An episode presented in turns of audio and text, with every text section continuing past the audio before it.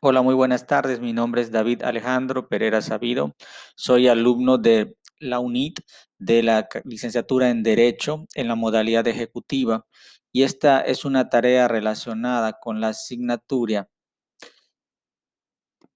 Sistema, Sistema Penal Acusatorio y de Justicia Oral. Nuestra maestra en esta ocasión es la licenciada Yolanda del Carmen Flores Gobea y este trabajo consistirá en un resumen sobre los principales aspectos relacionados con la etapa intermedia en el sistema eh, acusatorio oral.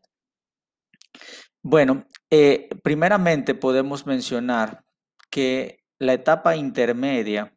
se encuentra comprendida dentro del Código Nacional de Procedimientos Penales en el título séptimo del capítulo 1 que va desde los artículos 334 al artículo 347. En términos generales, podemos decir que la etapa intermedia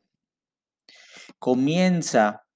cuando el Ministerio Público presenta la acusación ante el juez de control y termina hasta el momento en el, en el cual se declara el auto de apertura a juicio oral. A lo largo de ese proceso suceden diferentes cosas, como ahora iremos mencionando. Primeramente, podemos indicar que el objeto de la etapa intermedia es el ofrecimiento y la admisión de los medios de prueba, así como también para depurar los hechos que estén controvertidos y que sean materia del juicio. Esta etapa se compone de dos fases, una que es escrita y otra que es oral.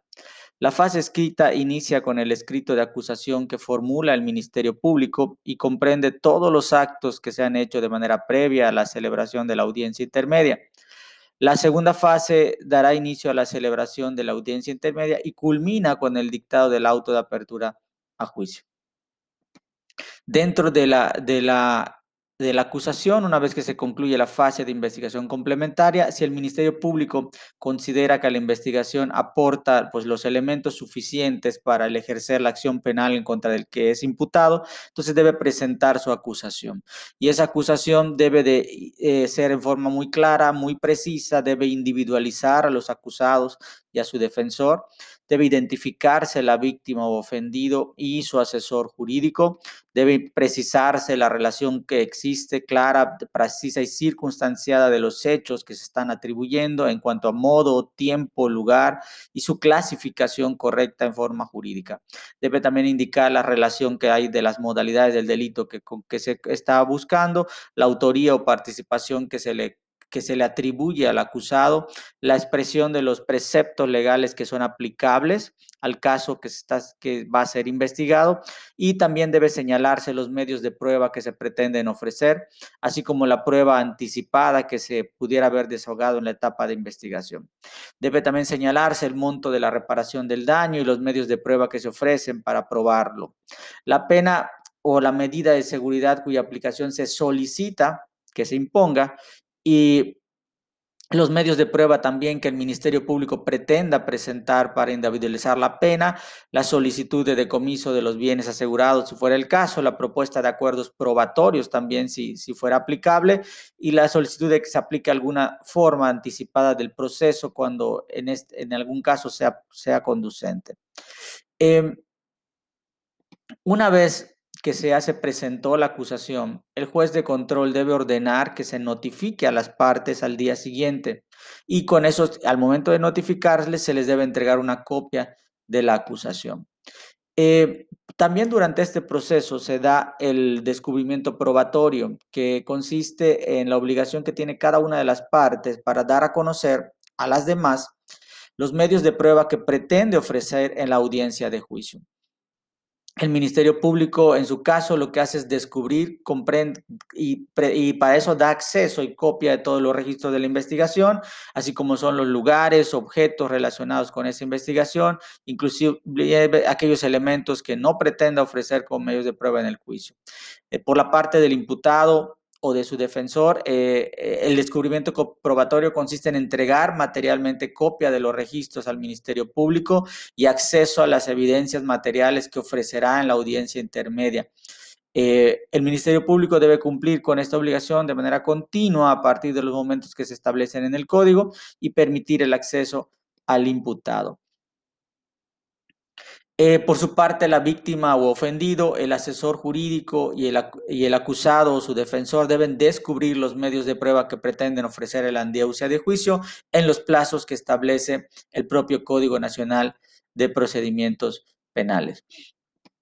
Otro punto importante es que dentro de los tres días siguientes a la notificación de la acusación el, eh, que, ante el, formulada por el Ministerio Público, la víctima o ofendido puede, a través de un escrito, solicitar constituirse como coadyuvante en el proceso, puede también señalar los vicios formales de la acusación y que, que requieran a su juicio corrección y ofrecer los medios de prueba que estime necesarios para complementar la acusación del Ministerio Público, solicitar también el pago de la reparación del daño, y cuantificar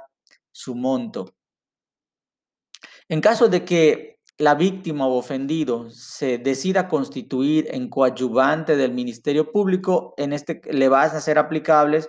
todas las formalidades que establece el código para la acusación de este. El juez de control en este caso va a tener que correr traslado de esa solicitud a las partes. La coadyuvancia en la acusación por parte de la víctima o ofendido no altera de ninguna manera las facultades que se le conceden por este código y las demás eh, que apliquen al, al Ministerio Público.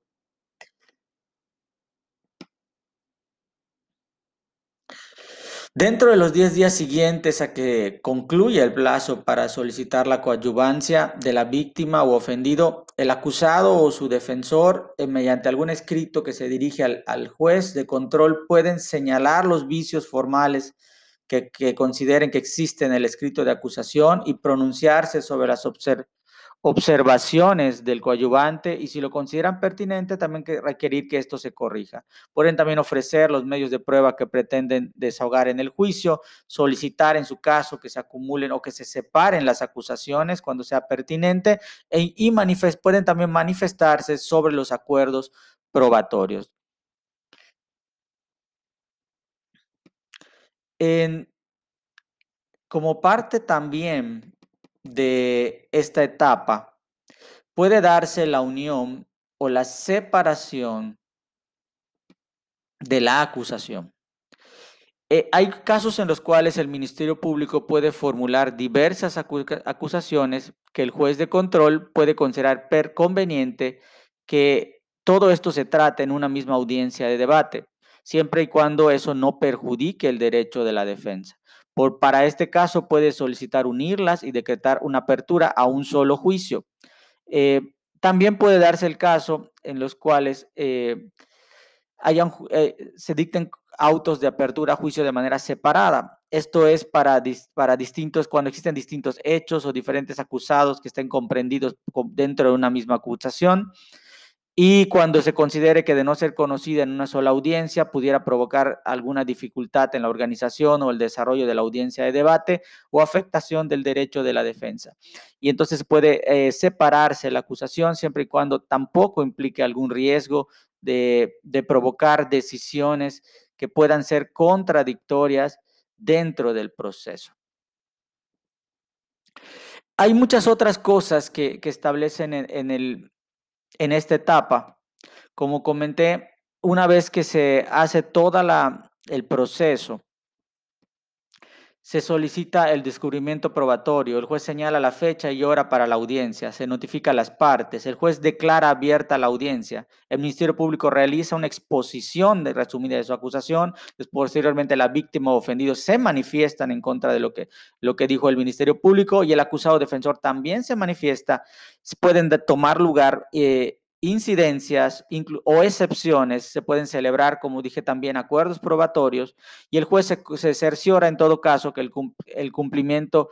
del descubrimiento probatorio se dé de manera correcta, se ofrecen los medios de prueba, el juez, una vez ocurrido todo esto, dicta auto de apertura a juicio y ordena que se envíe al tribunal de enjuiciamiento. Y una vez hecho esto, el juez declara cerrada la audiencia porque entonces estarán en posibilidades de la apertura de audiencia de ir a apertura de audiencia de juicio oral. En términos generales, esto es lo que comprende esta etapa. Es una etapa muy interesante con muchas cosas que deben desarrollarse, que cuando se hacen de manera correcta, nos implica que la siguiente etapa será de una manera mejor. De, en este momento es todo. Agradezco la atención.